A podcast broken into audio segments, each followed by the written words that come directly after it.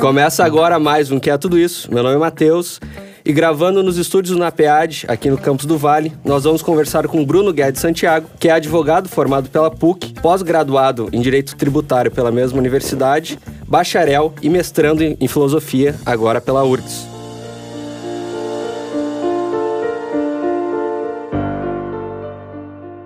Seja bem-vindo, Bruno. Muito obrigado, muito obrigado, Matheus.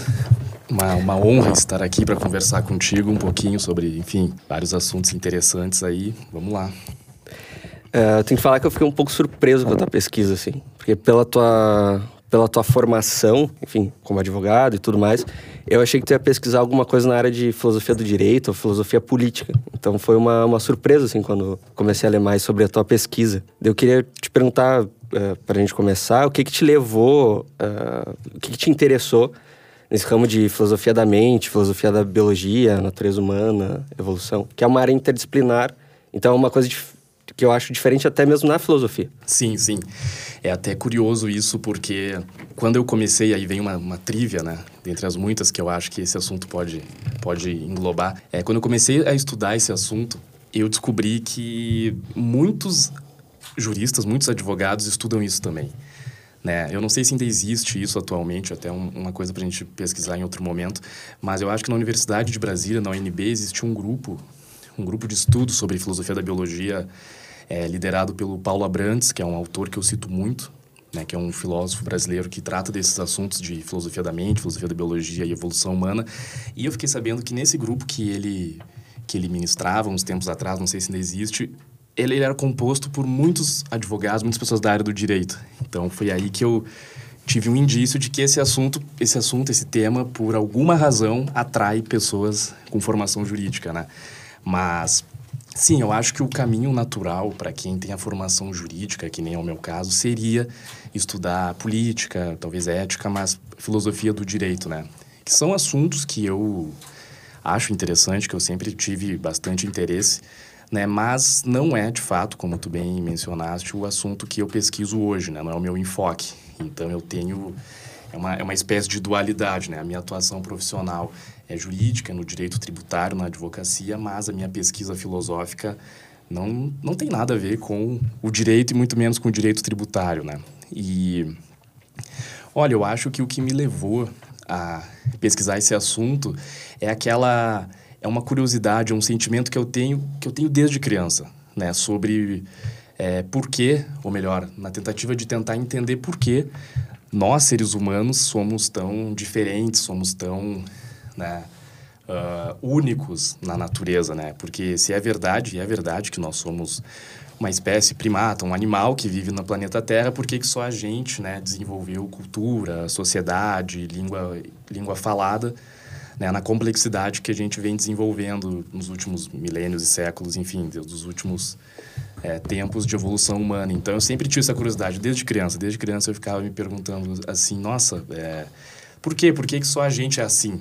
Né? Por que, que os animais são tão é, diferentes, o ser humano é tão tão isolado assim na, na, evolução, digamos, né? Era um pensamento que eu tinha na minha infância, depois na adolescência, estudando biologia no colégio, eu sempre tive, sempre, sempre isso, isso ficou na minha cabeça, assim, sempre fiquei muito intrigado com isso. E aí, quando eu fui aluno aqui da, da, filosofia, das aulas de filosofia da mente, com o professor Rogério Severo, né, existe um tópico dentro de filosofia da mente que discute, né, essas questões mais naturalistas de evolução. E aí eu acho que eu, eu vi uma brecha, assim, para explorar essa dúvida que eu tive a vida inteira, né? Poxa, tem gente que se pergunta a mesma coisa que eu, né? Vamos ver o que, é que essa galera está escrevendo. E foi aí que eu comecei a conhecer toda essa literatura e aí que eu decidi fazer a minha, minha pesquisa já na graduação sobre o assunto, né? Meu TCC já foi sobre um assunto assim. E agora no mestrado eu estou dando continuidade. Então eu acho que isso, isso já existia em mim e quando eu vi que tinham teóricos na filosofia que estudavam o assunto, eu resolvi me aprofundar. Eu falei, opa, eu não sou o único que tem essas dúvidas, vamos ver o que que essa E nesse tá primeiro fazendo. contato que tu teve com, a, com esse tipo de literatura, o que que tu viu, ou o que que esses autores diziam que era o diferencial humano, ou talvez o motivo pelo qual a gente se diferencia dos outros animais? Essa, essa literatura dentro da filosofia, ela é completamente interdisciplinar, com literatura psicológica, de psicologia, antropologia, alguma coisa de sociologia, e biologia, né? E a primeira coisa que eu percebi foi que existe uma mudança de paradigma, né? Tanto é um movimento que começa nas, nas ciências empíricas e que tem penetrado na filosofia também. Qual que é essa mudança? Que foi a primeira coisa assim que me chamou a atenção, que foi um dos meus primeiros contatos. É que não só a ciência, mas também o senso comum tem muito uma imagem de que, por exemplo, na natureza, os animais, as espécies não humanas, elas são normalmente reguladas e vivem uma vida de selvageria, uma vida de individualismo, né? Até comum a gente, se a gente vai ver aqueles documentários antigos, assim, da National Geographic do Discovery, a gente vê, né? Aqueles relatos da vida animal, né? O leão caçando, os animais se, se matando, se devorando, e a gente pensa que, que a vida animal é essa guerra de todos contra todos, né? É um paradigma que existia em parte das ciências empíricas e, querendo ou não, existe uma, uma parte da tradição filosófica né, que tende a determinar que tudo que é racional é humano e não animal. Então existe esse antropocentrismo muito forte também na filosofia, de falar assim, olha, nós, seres humanos, somos assim, os animais são daquele outro jeito. E na biologia também é assim.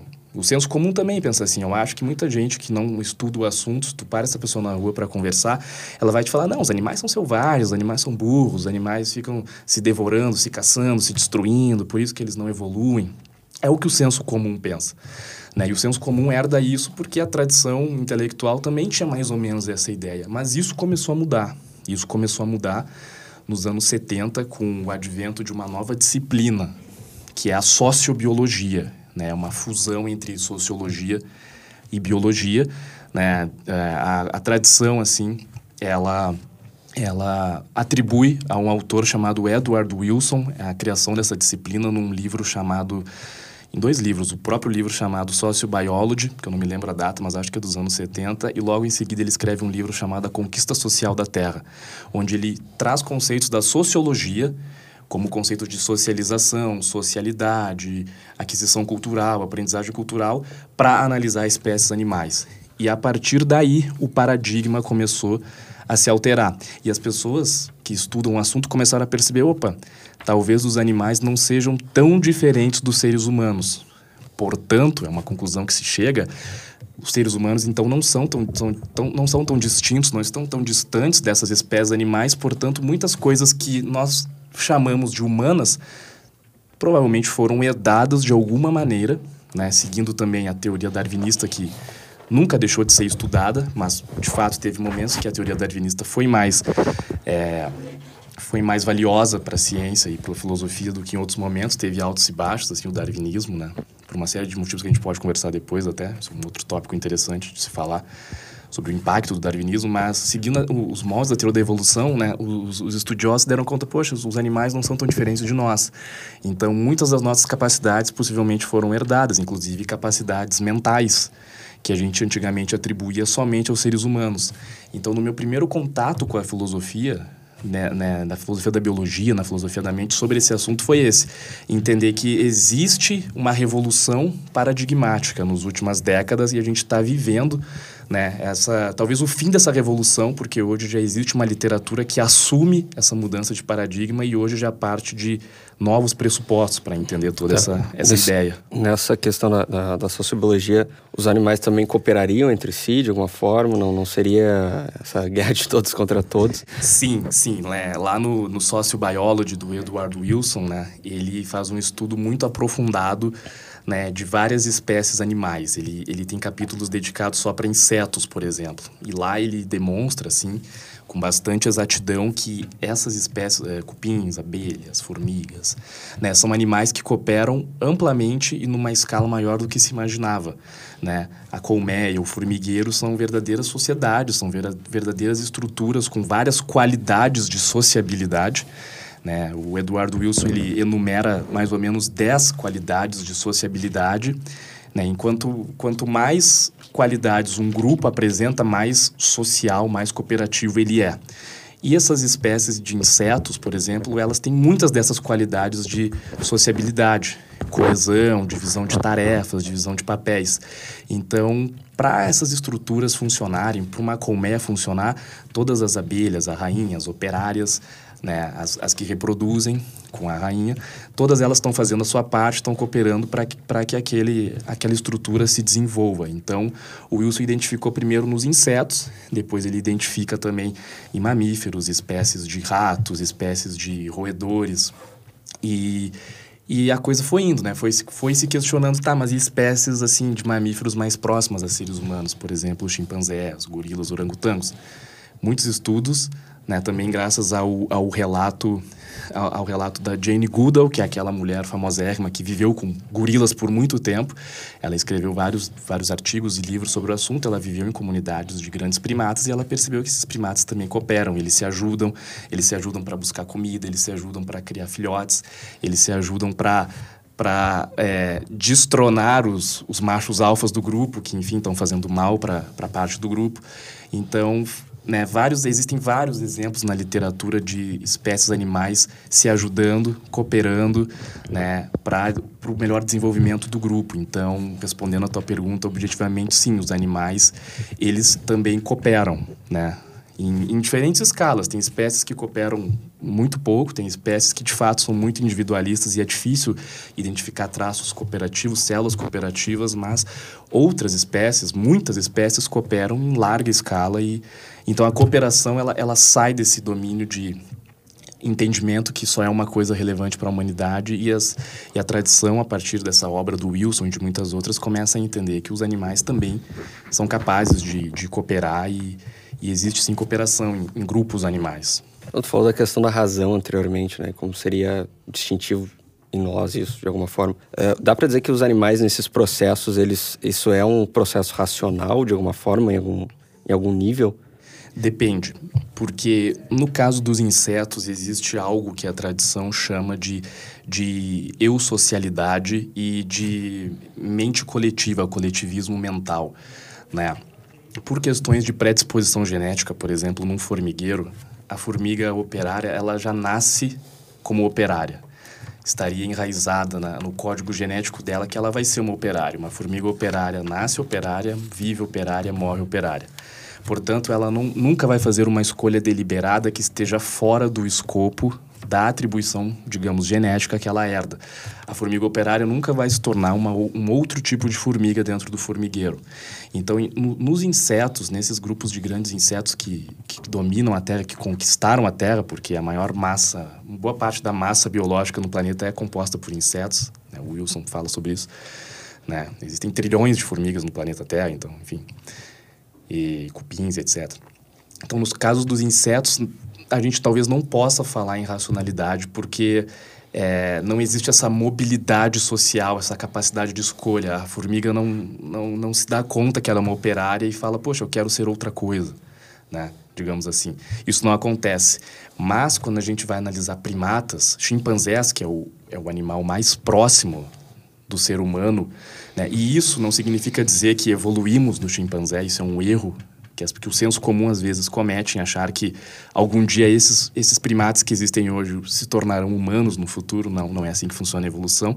O que acontece é que nós somos tão próximos aos chimpanzés e aos orangotangos porque nós temos um ancestral comum né, muito próximo, digamos, no tempo evolutivo da escala das espécies, né? E então o chimpanzé é o animal mais parecido com o ser humano geneticamente e psiquicamente. E em alguns grupos de chimpanzés, né, é, existem autores, por exemplo, Frans de Waal, que é um autor holandês, que ele defende que nesses grupos existe, existem verdadeiras relações políticas, né? É, o Peter Singer também, naquele, naquela obra dele sobre ética prática, sobre utilitarismo e consequencialismo, uma obra recente, uh, ele, ele cita um exemplo né, muito interessante de uma comunidade de chimpanzés que foi estudada uh, por, durante muitos anos. Né? Era uma comunidade, assim como muitas outras, onde existia um, um macho alfa que liderava, né? e esse macho alfa, ele, ele sempre ficava com uma fatia dos alimentos que eram recolhidos pelo bando inteiro. Em determinado momento, um grupo de outros chimpanzés, de outros machos que não eram o líder, uh, eles não passaram a não gostar disso e eles passaram a dissimular. Ou seja, Se eles recolhiam cinco bananas, eles tinham que dar duas, por exemplo, para o líder, para o macho alfa. Eles se deram conta que se eles escondessem parte das suas bananas, eles teriam que dar menos bananas para o macho líder. Então, ao invés de colher cinco e dar duas, eles só apresentavam três. Duas eles escondiam. Então, dessas três, eles só davam uma, por exemplo. Eu não sei se os números são esses, faz tempo que eu li esse relato, mas é uma história mais ou menos assim. Foi observada uma capacidade de dissimulação. E aí tem gente que vai falar: ah, mas isso é puro instinto animal. Ok, tem gente que vai por essa linha ainda. Tem outras pessoas que vão falar assim: não, isso já é uma fagulha de, de racionalidade, já é um pensamento moral, em certa medida, é um pensamento político. Existe uma espécie de senso de justiça, né? Poxa, eu estou coletando para outro indivíduo e eu estou ficando com menos do que eu deveria. Então, é, é, uma, é uma disputa, é uma questão em aberto ainda que existe na, na tradição. Né? Alguns vão dizer que não, a gente não pode falar que animais são racionais, mas outros vão questionar o que é ser racional. Ser racional é somente ser racional no, no, no aspecto em que a gente entende para o ser humano, ou os animais, de fato, não, talvez não, não estejam dotados né, de uma capacidade racional um pouco mais primitiva, mas que pode sim ser considerada né, um, um, juízo racional. É uma, é uma disputa ainda, não existe ainda um consenso sobre isso, tem muita briga sobre isso ainda. Bom, tu falou da, da, questão dos insetos, como eles se organizam, mas nessa questão mais especificamente do, dos chimpanzés e esses outros, uh, esses outros animais. Bom, eles simulam, eles têm uma organização política, mais ou menos, eles uh, destronam ali o alfa. Dá para dizer que existe uma cultura dentro dessas sociedades pequenas? Uhum. Completamente, né? Isso é uma outra coisa que mudou também. Né? Antigamente existia muito preconceito Antigamente, eu falo, início do século XX, existia muito preconceito com a ideia de determinar que animais é, eram dotados de cultura. Mas isso mudou também muito em conta dos relatos da Jane Goodall, que eu já citei, que viveu com chimpanzés e gorilas, né? porque percebeu-se que sim, espécies animais produzem cultura. E não somente uh, os primatas mais próximos aos seres humanos zebras produzem cultura, é, ratos produzem cultura, várias outras espécies animais. Hoje em dia já é aceito que elas estão dentro do conceito de cultura. Um exemplo que eu gosto bastante é sobre uma comunidade de macacos, eu não me lembro qual que é a espécie do macaco agora, mas é um macaco de, de árvore, um macaco pequeno, né, que existe no Japão. Né, nos anos 50 ou 60 talvez, existe uma, um grupo ali de, de algumas dezenas desses macacos né, numa região no Japão. E nesse grupo existiu uma macaca que eles denominaram, os, pesquisa, os pesquisadores denominaram de Imo, a macaca Imo. É um relato que várias, vários, vários estudiosos é, contam se, for, se, vocês, se tu for pesquisar. E a macaca Imo, né, ela foi ensinada por um pesquisador a lavar os alimentos antes de consumir. Então eles davam uma batatinha, uma batata pro, pro macaco, para essa macaca, e ela ia lá num riozinho, num riachozinho, lavava a batata, esfregava com a mãozinha e comia. E eles perceberam depois de um tempo que todos os macacos, ou quase todos daquele grupo, estavam fazendo a mesma coisa. E eles deram conta, poxa, a macaca Imo aprendeu a lavar o alimento antes de consumir e ela ensinou os outros a fazer isso. E aí eles pensaram, tá, mas quando ela morrer, quando esses macacos morrerem, essa tradição nesse grupo vai acabar.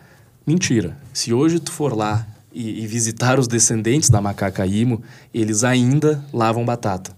Então, ou seja, isso seria uma prova de que sim, os animais são capazes de adquirir cultura e, em certa medida, passar adiante, né? A grande crítica que existe a isso, né, que é uma crítica bem interessante, é a seguinte: é, houve interferência humana, né? Um, porque um humano ensinou a primeira macaca a lavar batata. Dois, porque naquela região do Japão não existe batata. A batata foi introduzida pelo, pelos seres humanos. Então a crítica é a seguinte: ok, os, os, é, é, os animais produzem cultura? Produzem, mas nesse caso específico, eles só produziram cultura porque teve interferência direta humana. Sem a interferência humana, a macaca imo talvez nunca iria aprender a lavar batata e nunca ia passar esse conhecimento adiante. É uma crítica que existe e ela é verdadeira. De fato, não, se não existe aquele alimento naquele lugar. E se uma pessoa ensinou, uma pessoa humana ensinou o macaco a fazer aquilo, de fato, num ambiente de natureza natural daquele, daquela comunidade, esse hábito talvez nunca iria se desenvolver ou demoraria muito tempo. Mas existem outros exemplos de chimpanzés que fazem ferramentas para caça, que sabem lascar pedra para caçar, que atiram pedras em, em animais para caçar e abater o animal.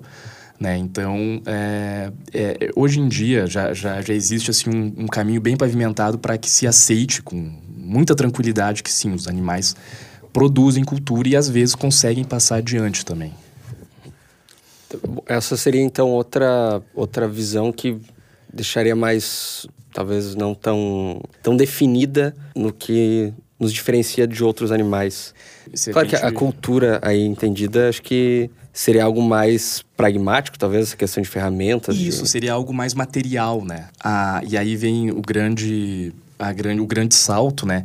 Que as culturas humanas, elas não são somente materiais, né? Elas são também imateriais, elas são também intelectuais, muito em conta da linguagem, linguagem falada, que é uma coisa que os outros animais não desenvolveram, que o ser humano é, desenvolveu de um modo muito diferente. Os animais, sim, eles sabem se comunicar entre si, mas não é com, com vocalização, com escrita, com, com símbolos que nem o ser humano faz. A grande diferença, então, é que a mente humana tem uma capacidade de acumular cultura e passar adiante muito mais sofisticada, né? Paulo Abrantes, que eu já citei, por exemplo, ele fala muito sobre um efeito catraca, a mente humana teria um efeito catraca, ou seja, a gente consegue absorver a cultura, a gente consegue absorver conhecimento, a gente consegue passar adiante sem perder os principais elementos e a gente passa adiante intergeracionalmente, de pai para filho, e intrageracionalmente, né, para as pessoas que convivem com a gente. Eu te ensino, tu me ensina, e a gente não tem uma relação de, de parentesco geracional. Né? E isso os animais, eles não têm ou têm de uma maneira muito defasada. Né? O Paulo Abrantes, ele até fala, imagine só se todo ser humano que nasce na Terra teria que aprender por conta própria tudo que foi aprendido pelas gerações passadas. De fato, a cultura não avança ou avança muito devagar. Então, o ambiente social humano, ele é muito propício para essa disseminação de cultura e dizem, né, alguns estudiosos, e eu, e eu, eu concordo com isso, dizem que a linguagem seria o principal motivo capaz de diferenciar e sedimentar esse efeito catraca na mente humana. Com a linguagem fica muito mais fácil de coordenar as ideias e passá-las adiante sem perder o essencial. Né? Então, quando a cultura é muito física, né? ok, é, é, é fácil, é, é, tranquilo entender que ela pode ser passada adiante, porque os animais eles conseguem, principalmente uh, primatas, eles conseguem aprender, né? imitando e emulando. Né? Coisa que o ser humano, claro, também consegue. A gente também consegue aprender por imitação. Mas essa capacidade linguística que a gente desenvolveu afeta a nossa memória também. Então, o ser humano ele tem uma espécie de efeito catraca, onde o conhecimento é adquirido, absorvido, acumulado, passado adiante, sem que se perca né, os elementos essenciais desse conhecimento. É assim que a cultura funciona, né? E o grande traço distintivo, então, seria a linguagem.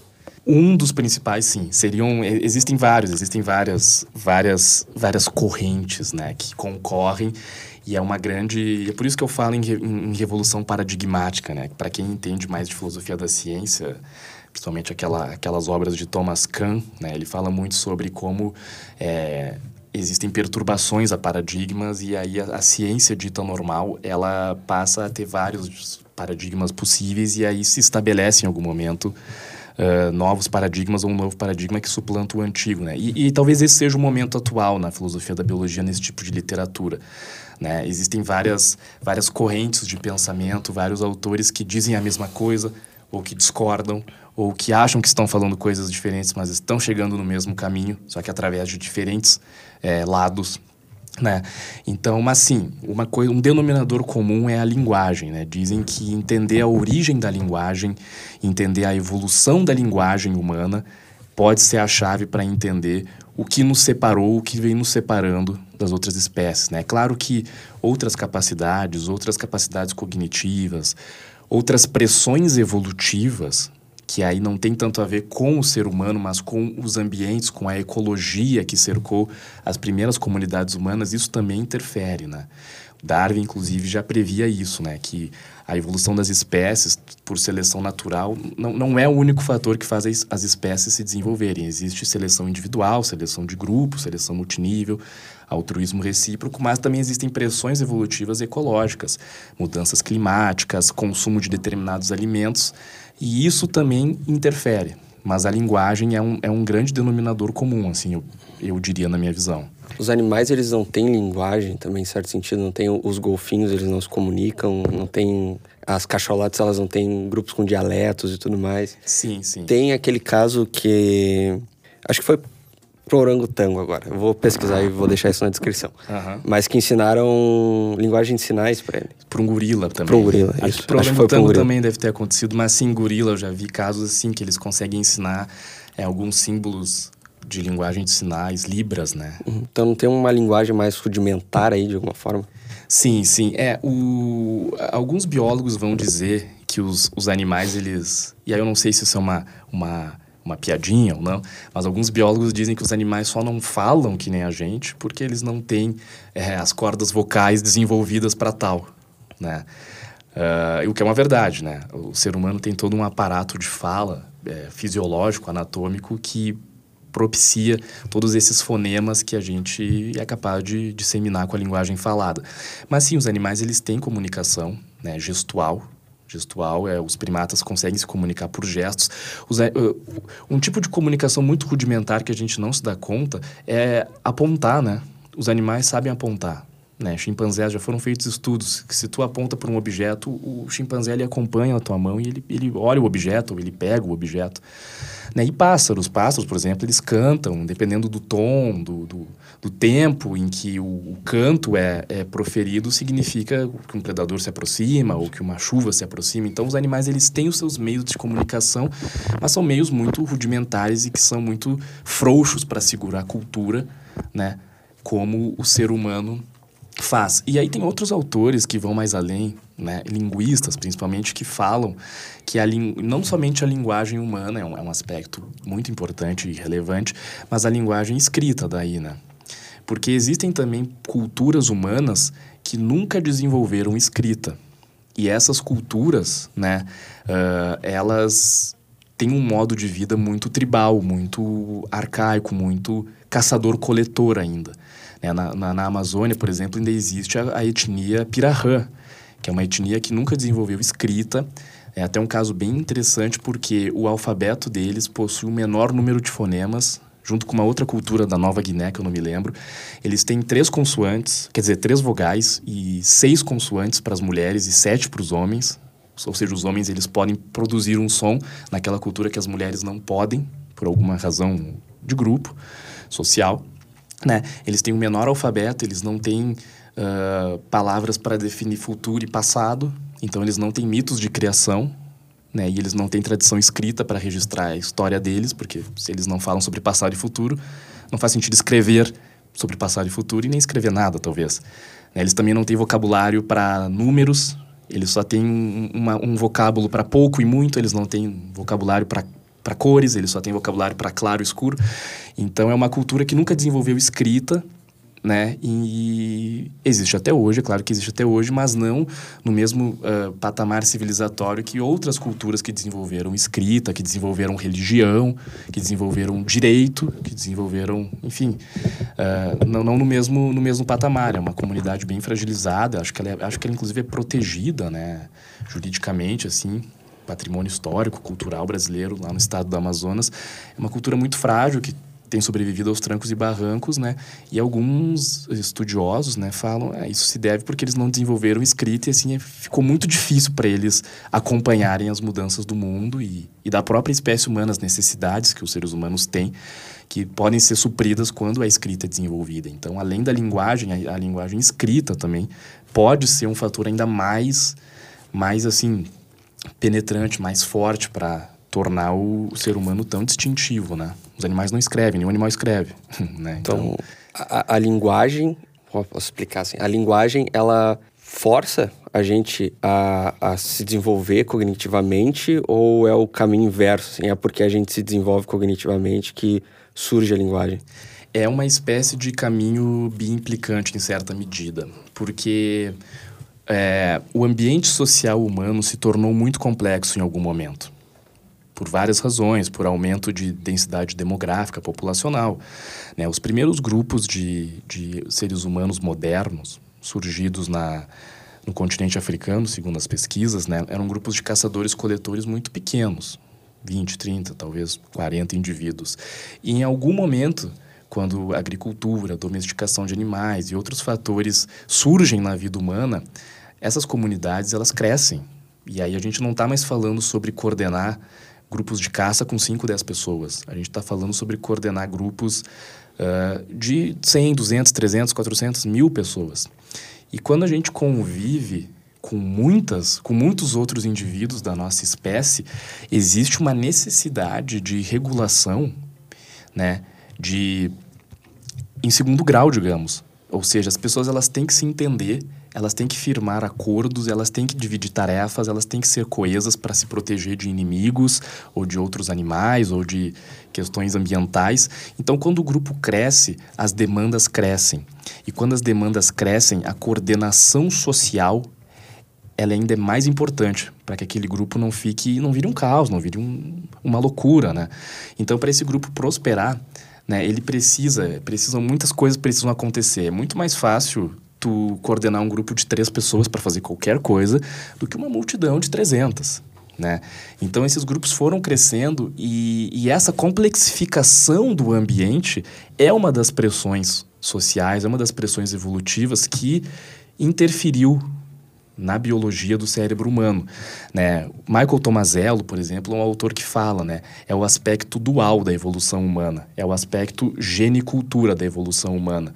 Existe um aspecto genético que é influenciado pela cultura e a cultura depois volta para influenciar esse aspecto genético a, a genética molda a cultura, a cultura molda a genética.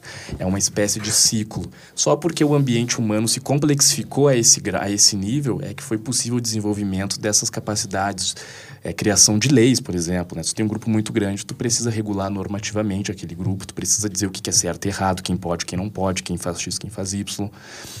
Então, né, um, dos, um dos fatores seria esse, né? A complexificação do ambiente social humano seria uma, uma pressão né, evolutiva social que moldou a cognição humana e depois essa cognição humana moldada começa a moldar também o ambiente humano, né? Porque no momento que os seres humanos então desenvolvem desenvolve escrita, desenvolve leis, desenvolve verdadeiras civilizações, isso também tem um impacto social, né? E uma comunidade pós esse processo é diferente de uma comunidade antes desse processo. É muito difícil a gente demarcar é, assim, a gente encontrar alvos temporais, né? Quando isso aconteceu? Quando que surgiu a primeira comunidade é, com escrita, com leis e tal? Existem previsões, existem uh, algumas, alguns chutes aí, mas é muito difícil a gente voltar no tempo e saber quando que aconteceram essas coisas, né? Quando, quando que essas ondas migratórias aconteceram, quais são as primeiras ondas migratórias, quais são os primeiros grupos a, a se estabelecerem e aumentar a demografia, e é muito difícil, existem muitos palpites antropológicos e tal, mas é mais ou menos isso a, lingu a linguagem ela vem como uma necessidade em algum sentido. É, uma necessidade. Para coordenar um grupo é essencial que tu consiga se expressar e ser entendido, né? Sim. E tem algum desses autores que falam como surgiu a linguagem, como que ela se deu, ou por que a gente só né? Por que, que nós temos cordas vocais uhum. e um aparato para isso e outros animais não? É, existe, é, é, outro ponto de disputa, né?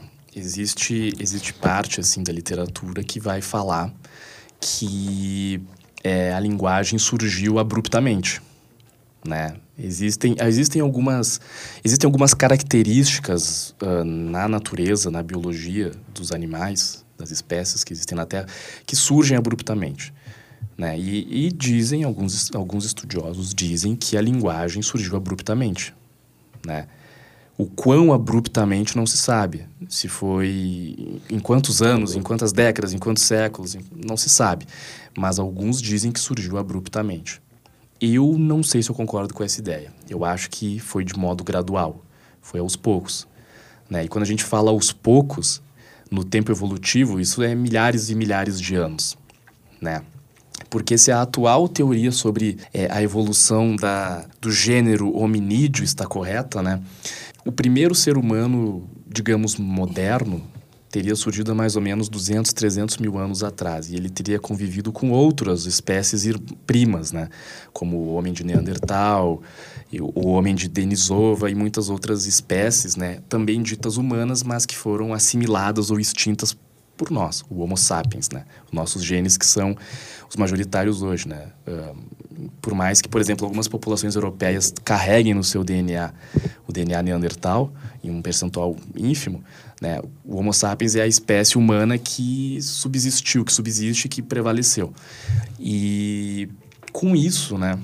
Alguns teóricos dizem que os primeiros seres humanos, seres humanos modernos, de fato, eles não, eles não conseguiam se expressar, eles não conseguiam falar, né? Eles não tinham essa, essa complexidade assim na comunicação. E isso foi uma coisa acontecendo aos poucos, conforme as necessidades cognitivas e sociais foram se desenvolvendo. Existem essas duas esses dois caminhos dentro, eu acho, de uma literatura científica, mas na filosofia e na, e na, linguagem, na linguística, né, existem outras hipóteses, né? Existe Existe é, teóricos que falam que a linguagem é uma disposição inata humana. Então, os, os primeiros humanos modernos, esses que eu estou citando, 200, 300 mil anos atrás, eles já nasceram com essa capacidade. E aí, e aí a, a, coisa pode ir. Tem teóricos mais, mais, mais filiados com teologia que vão, que vão dar justificativa divina, né? O ser humano sabe falar porque é assim que Deus criou o ser humano. Um argumento puramente teológico. Né? E tem outros que vão falar, não, não, não, não tem Deus na equação, mas é uma capacidade inata, uma capacidade inata que está dentro da, da mente humana, está dentro do espírito humano, para quem aí tem uma concepção dualística entre corpo e, e, e espírito, corpo e mente, né? material e imaterial. E aí existem, é uma disputa, assim, não, não existe consenso, nem dentro da biologia e nem fora dela. Né? Mas eu, eu, e na minha pesquisa é uma coisa que eu abordo, que eu vou abordar, eu acredito na, na, na graduação, né? Uma coisa que vai surgindo muito devagar, depois de milhares e milhares e milhares de anos de pressões evolutivas, de pressões seletivas, né? Então, eu acho que é uma coisa que. Eu acho muito difícil ser uma coisa que surgiu abruptamente. Assim, eu não saberia nem explicar como isso surgiria abruptamente, né? Porque uma mudança morfológica no, no corpo de uma espécie, a gente até pode entender como essa predisposição surge abruptamente, né? Dependendo do ambiente que uma espécie é, passa a viver, graças a uma deriva continental, por exemplo, é o que dizem que aconteceu com os camelos, né? O camelo, foram encontrados fósseis de camelos em, em, lugares árticos, em lugares polares. E hoje já existe uma, uma parte da biologia que fala o seguinte: ah, os camelos são animais que surgiram, evoluíram primeiramente em ambientes gelados, em ambientes gélidos. Por conta de deriva continental, por conta de vários fenômenos globais que aconteceram, uh, alguns desses camelos migraram para lugares muito quentes ou passaram a viver em desertos. E aí, abruptamente, eles tiveram que se adaptar a esses ambientes muito secos e completamente opostos ao ambiente que eles viveram por milhares de anos. Então, o corpo do camelo, o pelo do camelo, a pele do camelo mudou abruptamente, em algumas centenas de anos de, de evolução e seleção natural. Mas eu não acho que uma característica como a linguagem possa ter surgido assim abruptamente. Eu acho que é, que é mais difícil quando a gente fala de algo que não é anatômico, entende? Esse abruptamente dá a impressão que foi do dia pra noite, assim, é, também. É, exato, exato. O cara acordou e tava falando. Tava falando. É muito, é muito difícil explicar isso. É muito difícil. Mas, bom, desde o início tu falou ali da, da questão da, da cooperação como algo importante e agora da, da, da linguagem surgindo como, como uma necessidade em algum sentido de organizar os grupos humanos, né? E eu acho essa perspectiva bem interessante porque traz que a gente é essencialmente animais em sociedade. Não dá para, acho que contra uma ideia muito individualista que a gente tem hoje, né? essa ideia do, do, indivíduo como aquele que vai lá e faz e, e consegue alcançar e é meritocrático e tudo mais. Parece que se tem alguma coisa que a gente pode extrair da biologia mais filosoficamente, reflexivamente, é que não, a gente é necessariamente animais em bando, em grupo. E a sim. gente depende um dos outros. Sim, sim, é. E isso também, é, é, eu acho que é uma das consequências da, da revolução paradigmática que eu tanto venho falando, né? Porque houve um tempo, né? E eu acho que ainda existem algumas, algumas pessoas que falam isso, que acreditam isso, que prezam muito por isso, por essa individualidade. Como se a individualidade fosse o, o, o aspecto que melhor uh, desenvolve e melhor atende às finalidades da vida humana. Né? Como se o egoísmo e a individualidade fossem mais importantes que outras coisas. E, a, e uma das consequências dessa revolução paradigmática né, é, é justamente falar: não, veja bem, é claro que existe um nível de seleção individual. Né? O próprio Darwin já falava sobre isso. autopreservação, autocuidado e, e pensar em si mesmo em determinadas situações é sim um fator que faz uma espécie se desenvolver, que faz uma espécie se estender no tempo, uma vida se pro prolongar no tempo, né? Se colocar em primeiro lugar. Então, sim, existe um aspecto na, biológico na evolução das espécies que é individualista, que é egoístico em certa medida. Mas esse não é o principal aspecto da natureza humana, que na minha visão e na visão dessa literatura que eu estudo, que eu me aprofundo, é a cooperação. A cooperação ela é mais importante do que a individualidade. Né? A cooperação, grupos que cooperaram é, perduraram. Grupos que eram totalmente individualistas e formados por, formado por traidores tiveram muitas dificuldades de superar outros grupos individualistas e egoísticos e nunca conseguiram superar é, grupos que cooperam, né? Sociedades antigas, né? Até se a gente vai assim para um período assim da nossa história um pouco mais recente do que esse passado distante evolutivo, a gente vê essas civilizações do passado, né? Todas têm mais ou menos as mesmas características, né? Leis, leis uh, bem estabelecidas, governos bem estabelecidos, é, religião, uma religião forte que unifica o, a civilização. Né? Isso é normal no Antigo Egito, na Grécia, depois Roma, né, todas aquelas civilizações mesopotâmicas, civilizações africanas que a gente infelizmente não tem o costume de estudar, mas existiram muitos reinos na, na África subsaariana que foram muito, pró, muito prósperos no passado e todos eles tinham essas características comuns que tem a cooperação por trás. A religião, por trás da religião existe uma célula cooperativa. Né? Existe um grupo de pessoas adorando uma mesma crença, adorando o mesmo Deus e se ajudando em prol daquela, daquela divindade, daquele inefável. Leis, o direito. O direito existe um princípio de cooperação por trás do direito. Cumprir as regras e cumprir as obrigações e os deveres é cooperar com o grupo. O único cuidado que eu tenho, né, e que é um, é um, é um aviso, né, de alguns teóricos que notaram que isso, que isso era um uma das coisas mal explicadas na, na, na, teoria darwinista, né? Porque o Darwin já reconhecia isso muito antes de toda essa essa revolução paradigmática acontecer nas últimas décadas, lá na evolução das espécies e também na naquele livro que o Darwin tem que é, é a origem do homem, em que ele fala sobre seleção sexual e tudo mais. Lá o Darwin também já falava que existe um aspecto egoísta, individual, que, que é crucial também para a vida, mas a cooperação dos grupos é mais importante, porque o bem comum, né, a busca pelo bem comum, é, desenvolve uma sociedade, uma espécie. E isso é um problema. Eu acho que é importante ter esse cuidado, porque isso, na verdade, é uma, talvez seja um mito, assim, é uma coisa mal explicada na teoria darwinista, né? essa ideia de que a gente tem que buscar o bem comum. Isso é comum na filosofia grega antiga também, a gente vai ver esses teóricos gregos falam muito sobre essa ideia de bem comum, da polis, etc. Né? Mas, uh, biologicamente falando, digamos, as pessoas não cooperam e não se ajudam em prol de um bem comum. A cooperação, ela tem um sentido de atingir objetivos conjuntamente né? Por exemplo, a gente vai sair daqui e vai almoçar depois e digamos que eu não tenho dinheiro. Tu vai me emprestar, vai me emprestar esse dinheiro. É uma cooperação, né? Tu tá me ajudando, a gente tá se ajudando porque a gente combinou de, de almoçar junto e é um objetivo conjunto que a gente tem, almoçarmos juntos. Mas eu não tenho dinheiro, então tu me ajuda. Cooperação. Qual que é o impacto social disso? Qual é o bem comum causado por isso? Qual o impacto disso na sociedade? Nenhum. Isso tem impacto somente no meu objetivo e no teu objetivo primordial. Então, é, na verdade, as pessoas cooperam e a cooperação ela, ela talvez seja melhor compreendida nesse sentido. São essas células cooperativas né, que, que fazem com que, essas, que esses grupos, que fizeram que esses grupos humanos se desenvolvessem. Pensar que as pessoas cooperavam pelo bem comum, pelo bem de toda a cidade, pelo bem de todo o grupo. Isso é um, é um, é um mito, assim, é uma coisa meio romantizada na minha visão, né? É claro que existem pessoas, existiram pessoas e existirão pessoas que são assim, que pensam, não, eu tenho que fazer X, Y e Z, porque isso vai ter as consequências A, B e C e isso vai ser bom para toda a sociedade.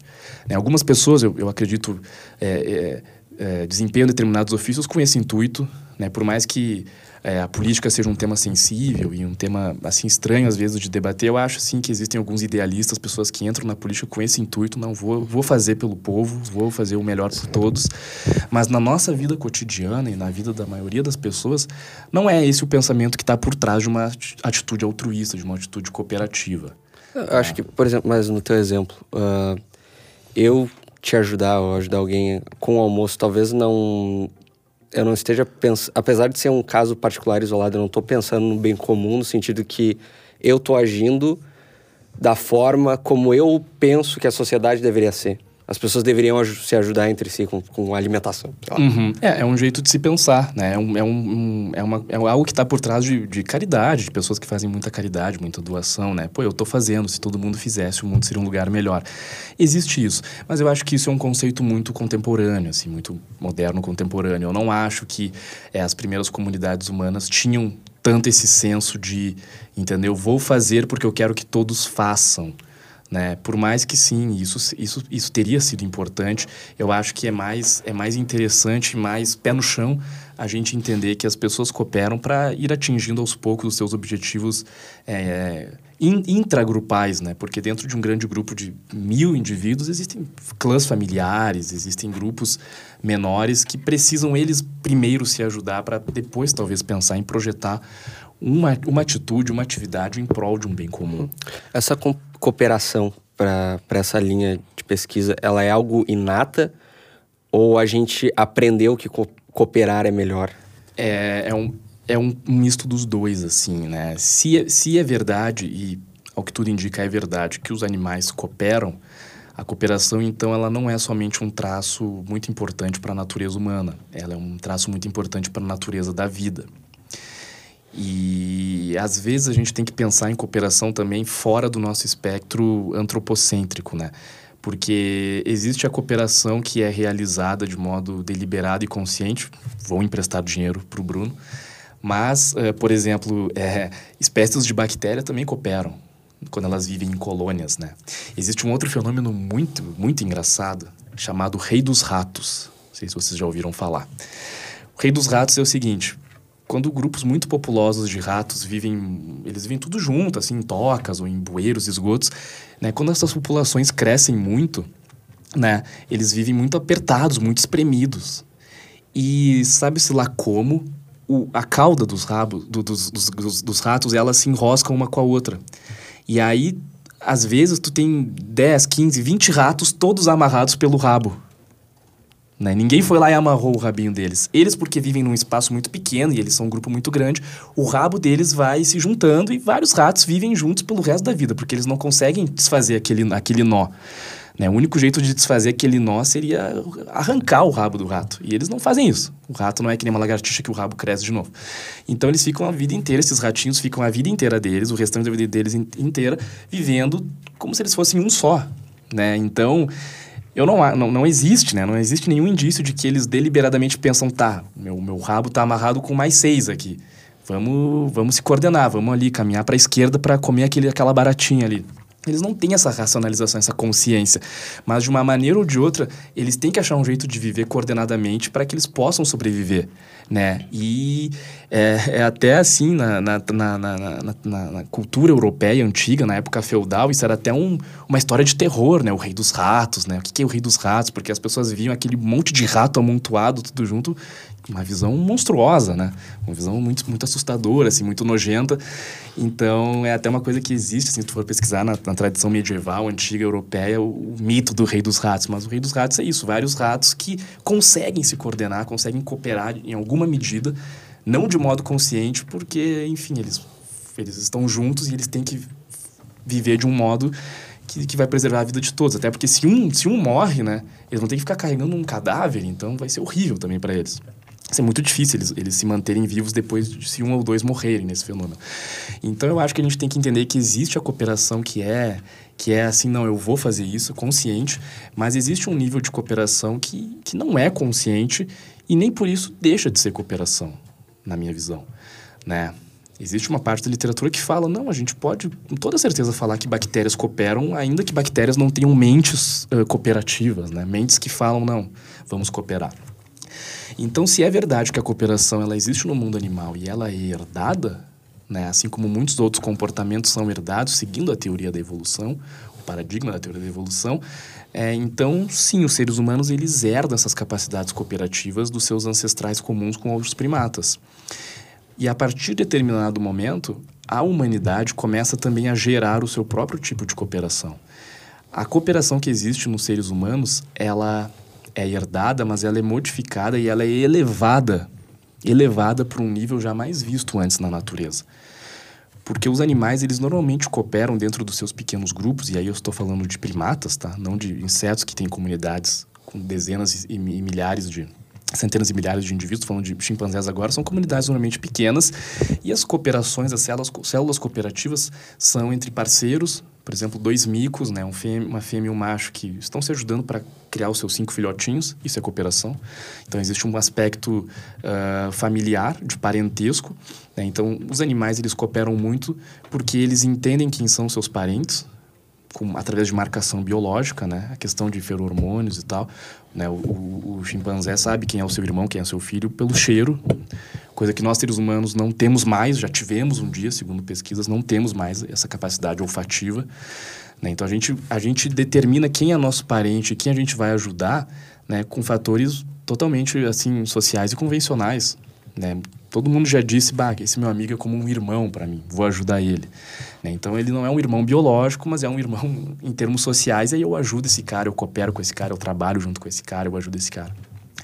Né? Então, tem uma relação de emprego também, né? Puxa, eu gosto do meu chefe, me dou bem com ele, a gente vai fazer esse trabalho juntos. Então, é uma, é uma relação que os seres, os seres humanos foram criando relações que extrapolam os laços parentais. E aí a cooperação começou a ser mais comum fora dos círculos parentais. Né? E com isso, a cooperação começou também a, a, a ser observada entre diferentes grupos também. Isso é uma coisa comum entre seres humanos e não é muito comum entre uh, chimpanzés. É muito difícil tu ver um clã de chimpanzés que vive no norte, um no sul, se unirem para algum motivo, assim. Sempre que esses grupos se chocam, tem uma, tem uma espécie de guerra, né? Eles vão conquistar as outras fêmeas, vão conquistar os recursos daquela outra daquele outro grupo, é, dificilmente existe uma, uma incorporação, uma fusão nesses grupos. Já com seres humanos é diferente. Os seres humanos aprenderam né, que se eles se unirem com outros grupos, eles podem conquistar outros grupos. Né?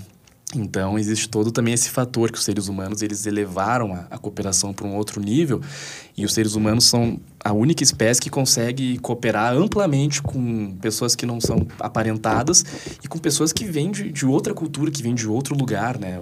Hoje em dia, por exemplo, hoje em dia não, mas ah, já faz uns séculos que existe toda uma comunidade internacional política, né? Uma comunidade internacional de direito público, né? Hoje, hoje existem as Nações Unidas e tudo mais, e isso é cooperação. Que outra espécie animal faz isso, né? Cooperar com pessoas que a gente nem conhece, que falam outra língua, que vivem do outro lado do mundo, e a gente tá, tá lá numa mesa conversando com essas pessoas e chegando em acordos, né? Então... Alguma medida, então, a cooperação ela é inata, mas a gente faz outra coisa dela, melhora ela de alguma forma. Uh, e tu, tu citou que entre diferentes comunidades, entre diferentes uh, sociedades no tempo, tu tem alguns traços comuns, né? Tu falou da religião, do direito e tudo mais. Dá para dizer que em alguma medida essa, essa a nossa cultura e as nossas sociedades elas têm um fator biológico também de, de que isso algo nos leva a isso. Sim, sim. E, e isso seria um, uma grande prova para a tradição, para os estudiosos atuais, de que é, a construção social ela não é o fator, não é unicamente o fator que influencia a evolução humana, porque existia um, um, antigo paradigma, principalmente nas ciências sociais, de que é, as pessoas eram folhas em branco. Então tudo, tudo, tudo, tudo que tu é, tudo que tu faz, tudo que tu age é totalmente influenciado pelo ambiente. E isso, infelizmente, foi uma, uma interpretação errônea herdada do, da, da teoria lockeana sobre tabula rasa, né? que foi uma teoria política, na verdade, para justificar maiores liberdades, maior igualdade na, no parlamento inglês, né, que sempre dava, era sempre, um, era sempre um, uma questão em disputa em que os, os mais sensíveis perdiam, né? Porque na, na Câmara lá dos, dos lords britânicos, sempre a aristocracia e o rei venciam o povo, né? Porque eles tinham mais votos, etc. Então, Locke fez uma, uma teoria política para dizer, não, nós somos, todos somos iguais quando nascemos. Porque que em vida alguns podem mais, outros podem menos. E isso foi levado ao, ao extremo por teorias sociais, por, por, por outros filósofos, que passaram a entender que o ser humano é isso. O ser humano é uma folha em branco, então, tudo, tudo, tudo que é humano é construção social. É, isso é uma mentira. Isso é uma mentira. Hoje já, já, já, já se está caminhando por um consenso de que isso é uma mentira. Né? É claro que a construção social importa, é óbvio que o ambiente social importa, mas ele não é a única coisa que importa. A biologia, a genética, a herança também importam. Eu vou te dar um exemplo muito claro disso. Faz pouco tempo que algumas doenças psíquicas entraram lá para o quadro da OMS como doenças mundialmente reconhecidas, patologias.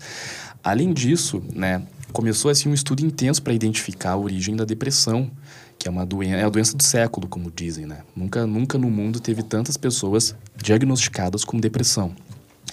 E por muito tempo se pensou que a depressão era totalmente influenciada pelo ambiente que a pessoa vivia. A pessoa viveu muitos traumas, a pessoa viveu muitos abusos, a pessoa tem uma vida horrível, em algum momento ela vai se tornar uma pessoa depressiva. Hoje, já se sabe que isso é uma mentira. Porque pessoas com vidas maravilhosas, com muito dinheiro, muitos amigos, muita fartura, muitas conquistas, né, são diagnosticadas com depressão, né? Teve aquele jogador de futebol, o Nilmar, um cara super vitorioso, o cara ganhou tudo na vida e o cara tava com uma depressão pesada no, ultimamente. Acho que ele já tá bem agora, né? Se tratou e tal, depois de muitos anos. Mas, poxa, um cara que jogou a seleção brasileira, que ganhou muito dinheiro, que é conhecido, tem multidões multidões de fãs, principalmente aqui em Porto Alegre, já que ele jogou aqui no Inter, né? Poxa, como que esse cara vai ter depressão? O ambiente que ele vive é perfeito. Por que, que ele tem depressão? E aí, essa foi a pergunta que os, que os estudiosos começaram a se, a se fazer. E eles descobriram que existe um fator genético que influencia na depressão. Então, ou seja, se, se tudo fosse construção social, né, pessoas que vivem em ambientes perfeitos, socialmente, não, não, não teriam depressão. Esse é só um, um dos exemplos que, a, que parte da literatura traz atualmente. Então, de novo, né, eu não quero também aqui ser o tipo de pessoa que nega a importância da construção social, né? Mas hoje, né, a, a biologia, a psicologia já se rendeu a isso, a filosofia já se rendeu a isso para falar não. A construção social importa, mas a biologia, ela também é muito importante. A herança genética é muito importante, a evolução é muito importante. Outro exemplo muito legal é com gêmeos, né?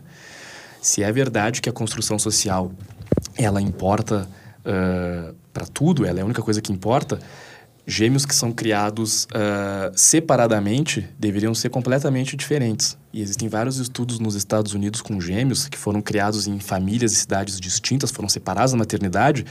Né? Um cresceu num ambiente ultra-religioso, conservador, outro cresceu num ambiente mais, mais de pobreza, mais liberal, não sei o que, não sei o que. E quando eles se conheceram com 40 anos de idade, eles se vestiam do mesmo jeito, ambos gostavam de ketchup, ambos gostavam dos mesmos artistas musicais, assistiam os mesmos filmes. Poxa, né? Como assim? Eles cresceram em ambientes completamente distintos, mas eles são muito parecidos em personalidade, em gostos. Bom, tem um fator genético, tem um, um fator que influencia. Esse é um outro exemplo que a literatura traz. Tem dezenas de estudos com gêmeos. Né? Então, uh, o ponto é que é, a, a, a, construção social ela é muito importante, mas sim, existe uma, uma herança genética, uma herança biológica que é igualmente, que é igualmente relevante. Né? Mas não tem um problema aí de tu cair talvez num, numa espécie de determinismo? É, existe esse problema. E é, e é por isso que essas teorias que exaltam a construção social foram muito importantes e foram muito valorizadas no passado humano. Porque graças a determinismo, graças a interpretações ridículas e errôneas da, da evolução e da biologia, é que se fundamentou escravidão, eugenia, darwinismo social, eurocentrismo, entendeu?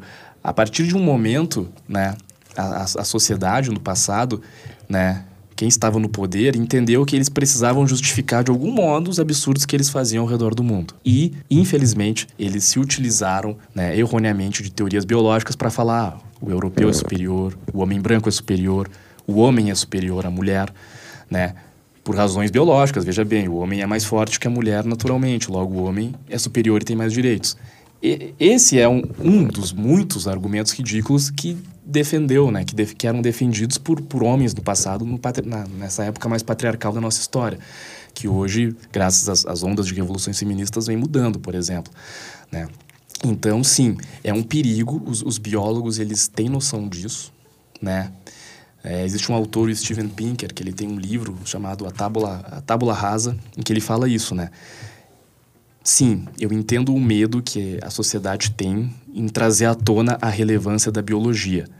Mas trazer à tona a relevância da biologia, né? Hoje nós já temos condições de não transformar isso em fundamento para causas e, e, ideologias absurdas. A gente tem que aprender com o que foi feito no passado e a gente tem que interpretar essas coisas do jeito corretamente hoje, porque existe muito valor né, no entendimento da biologia para a vida humana. Né? Então, ignorar a biologia não é mais possível. Né? O Pinker fala bem enfaticamente: está na hora de derrubar a barreira que foi criada entre ciência e filosofia, entre é, construção social e biologia. Está na hora de unificar isso, ver que essas coisas podem coexistir pacificamente, né? Mas é claro, infelizmente, né, é, é que nem a história da bomba atômica, né? Quando é, Einstein, Oppenheimer, esses teóricos da física, da química do último século criaram suas teorias, né? Eles certamente não pensaram que isso tudo seria usado para guerra, para construir uma bomba atômica, né? É, o, é um, um dos problemas da ciência, né? A tua criação, a tua ideia, ela pode e ela vai ser deturpada por uma mente maligna para justificar atrocidades, né? E com a biologia não é diferente. Né? Essas leis eugenistas que existiram no Canadá, por exemplo, nos Estados Unidos no século XX, elas eram isso, né? Seleção natural uh, a nível social, ou seja, pessoas que têm deficiências físicas ou mentais têm que ser castradas. Porque só pessoas que não são deficientes podem ter filhos, porque assim a sociedade vai ser melhor, vai ser mais pura, vai ser mais, mais próspera. Né? Era isso que estava por detrás dessas leis né, que determinavam a castração de pessoas deficientes no passado.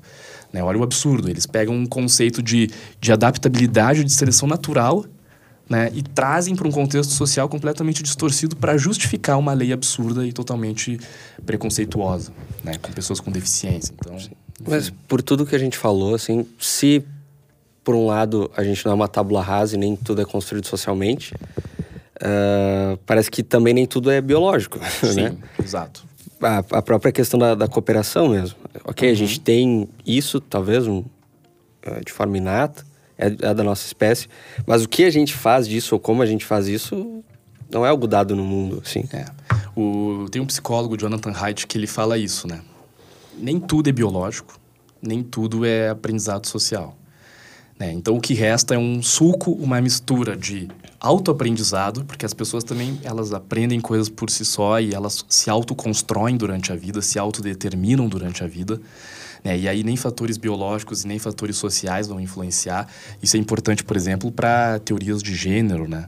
Muitas, muitas teorias de gênero se apoiam nisso, né? Não importa o, o que a biologia me diz, não importa o que a sociedade me diz. Eu quero me identificar com esse gênero, eu quero ter essa vida e tá tudo certo. Então, o Hyde fala isso, existe uma parte nossa, existe um suco, né, uma mistura de autodeterminação, autoaprendizagem, né, misturado com herança biológica, misturado com o ambiente social, né? O que é mais relevante, o que, o que é mais grosso nesse caldo, as pessoas vão divergir. Mas hoje já se está num ponto em que se considera né, a confluência dessas coisas. Não, não se está mais no ponto em que se fala, não, a biologia não importa. E também não, os biólogos também já não estão mais no ponto de falar, não, a, a construção social não, não importa. Tudo importa. Né? Alguns vão dizer que umas coisas importam mais que as outras, outras não. Né? Então a gente tem que ter esse cuidado de fazer a devida consideração a todos os aspectos. Né? De fato, nem tudo é biológico. Né? Nem tudo é biológico, tem muitas, muitos fatores sociais que vão interferir na tua personalidade, no teu, no teu comportamento, na tua tomada de decisão. Né? Não é porque a gente tem uma predisposição genética que isso vai se concretizar na vida. Eu, eu posso carregar genes eh, de câncer de fígado. E eu posso nunca desenvolver esse câncer de fígado. Então não é porque eu tenho uma predisposição biológica que, que a minha vida, o meu corpo vai ser afetado por isso. Né? Eu posso passar adiante esse gene e pode ser que meu filho, meu neto desenvolva essa doença terrível, mas pode ser que eu, Bruno, na minha vida, eu carregue essa predisposição e eu não a desenvolva, né? biologicamente falando. Então não é, não, não, não é porque existe uma biologia por trás que, que, que, que isso, que isso é, um, é um regramento rígido, né? Não, veja bem, olha aqui o código genético dessa pessoa. Ah, então vai acontecer isso, isso, isso, isso na vida dela. Não. A vida que ela vive, por exemplo, né? Eu, se eu tenho, esse, vamos usar esse mesmo exemplo. Se eu tenho esse, essa predisposição genética a ter um câncer de fígado, né? E se eu me tornar um alcoólatra, se eu beber muito durante a minha vida, é claro que eu vou ter muitas chances de manifestar esse gene e ter essa doença. Então, um hábito da minha vida social de beber muito vai, vai realizar a biologia pré-determinada no meu, no meu DNA. Mas se eu viver uma vida super saudável, cuidar da minha alimentação, não ingerir álcool, etc, etc, praticar atividade física, provavelmente eu não vou, talvez eu não tenha essa doença. Porque eu tomei atitudes na minha vida, na minha vida social, na minha vida né, fora do campo biológico, da minha vida externa, que uh, amenizaram os efeitos dessa predisposição genética, né? Então, muitos desses autores falam isso, né? Não é porque existe algo na genética humana, não é porque existe algo na herança humana que isso é uma regra rígida. Não, a, a, vida em sociedade, o ambiente que a gente vive, né, é o, é o que eu já falei, é o, é o gene cultura, né? É o aspecto dual, né? Uma coisa influencia a outra e aí os resultados são podem ser múltiplos, né? Bruno, para a gente ir finalizando, eu queria retomar o início e retomar um pouco o que eu tinha te perguntado lá atrás. Tu disse que a tua grande motivação era entender o que nos diferenciava enquanto humanos, né? Uhum. Com as tuas pesquisas e com os autores que tu leu, tu chegou a alguma conclusão? É o, é o paradoxo do conhecimento, eu acho. Quanto mais a gente sabe, menos a gente, mais a gente vê que a gente sabe menos, né? Eu acho que quando a gente quando eu penso assim nossa eu estou perto de encontrar a resposta. E, e, aí eu acho que isso é um problema da gente que pesquisa e dos seres humanos em geral né? A gente sempre quer uma resposta fácil para essas questões intrigantes né? A gente quer a gente quer um sonoro sim ou um definitivo não sobre Deus né? Ah Deus existe? Todo mundo meio que quer aquele sim definitivo aquele não definitivo mas mas não tem uma resposta fácil para isso né? E essas questões na filosofia eu acho que são as mais intrigantes. E aí aqui vem a minha a minha polêmica, a minha crítica, talvez, porque eu acho que, infelizmente, a, a comunidade filosófica, às vezes, ela se dedica muito, muito, muito para problemas muito específicos, análise de autores específicos, enquanto que, na minha opinião, essas questões maiores, né, mais primordiais, são tão interessantes quanto e mereceriam mais espaço no debate acadêmico. Poxa, o que é Deus? O que é o tempo? É, o, o, o que é a justiça? Qual é a natureza humana? A minha pesquisa é isso. O que é a natureza humana? Né? E eu me proponho a pesquisar né, a literatura que fala que a natureza humana é cooperativa e que a linguagem tem muita influência nisso. Então, eu acho que essas grandes questões elas, elas têm que estar presentes no debate filosófico. Claro que é super relevante né, tentar entender o que o autor tal escreveu naquela página específica da obra tal. É, isso também é muito relevante, claro que é. Mas eu acho que essas questões maiores, elas também são muito legais, até para quem não é da filosofia, né? Até quem não é da filosofia já, já se fez essas perguntas em algum momento da vida, eu acho. E quanto mais eu pesquiso, mais eu vejo que a resposta não é fácil. Né? O meu TCC ele era cooperação e natureza humana. Agora o meu mestrado já é cooperação, natureza humana e linguagem. Né? Qual, qual, que vai ser a próxima etapa da pesquisa? Eu acho que quanto mais a gente cava, mais a gente encontra. E isso que é legal. Porque quando o tema é assim, grande e interdisciplinar, tu chama para o debate outras pessoas. Né? Tu, tu chama o psicólogo, tu chama o biólogo, tu chama o político, tu chama todo mundo para conversar contigo, porque é um assunto que interessa a muitas áreas e todo mundo pode contribuir, eu acho. Não, não é uma coisa assim que os filósofos podem falar e chamar para si mesmos, não, isso é só nosso. E também os cientistas empíricos não podem falar, não, isso é só nosso, saiam daqui, filósofos. Acho que todo mundo pode conversar e construir uma, uma grande teoria, uma grande resposta para essas perguntas. tua percepção sobre o que é o ser humano, sobre relações, sobre o que a gente é mesmo, mudou? Mudou. Mudou porque, é, querendo ou não, uma grande questão de fundo que existe nesse tipo de estudo é uma questão ecológica se a gente passa a entender o valor da cooperação na vida humana e se a gente passa a entender que os animais talvez não sejam tão diferentes de nós como se pensava no passado, a gente passa a valorizar ainda mais a vida dos outros seres humanos que convivem com a gente e a vida dos animais de um modo geral. Né? Então, eu acho que existe toda uma, uma, uma, uma volta, um arcabouço ecológico de entender o valor da vida, de entender o valor das espécies, de entender o valor do, dos organismos, né? tanto da nossa própria espécie quanto de outras, e a importância deles no, no mundo, né? o, o lugar, o papel de cada um no mundo. Todos são muito importantes porque, enfim, tudo só é como é porque existe toda essa cooperação, essa rede de espécies que, que, querem se desenvolver, que querem chegar em algum lugar, que querem prosperar, que querem se manter. E isso é, é muito possível por conta da cooperação. Eu acho que se desde os primórdios todas as espécies estivessem somente se destruindo e, e se violentando, é, a gente não tinha chegado onde a gente chegou hoje, os animais também não tinham chegado onde eles chegaram, e, e eu acho que o mundo estaria num outro estágio bem mais caótico e anárquico, que não seria interessante de se viver, eu acho. Bruno, muito obrigado pela tua participação, por ter aceitado o convite. Agora a gente vai almoçar no RU, porque tá, já bateu a fominha. E muito obrigado a você também que nos escutou até aqui. Até o próximo episódio e tchau.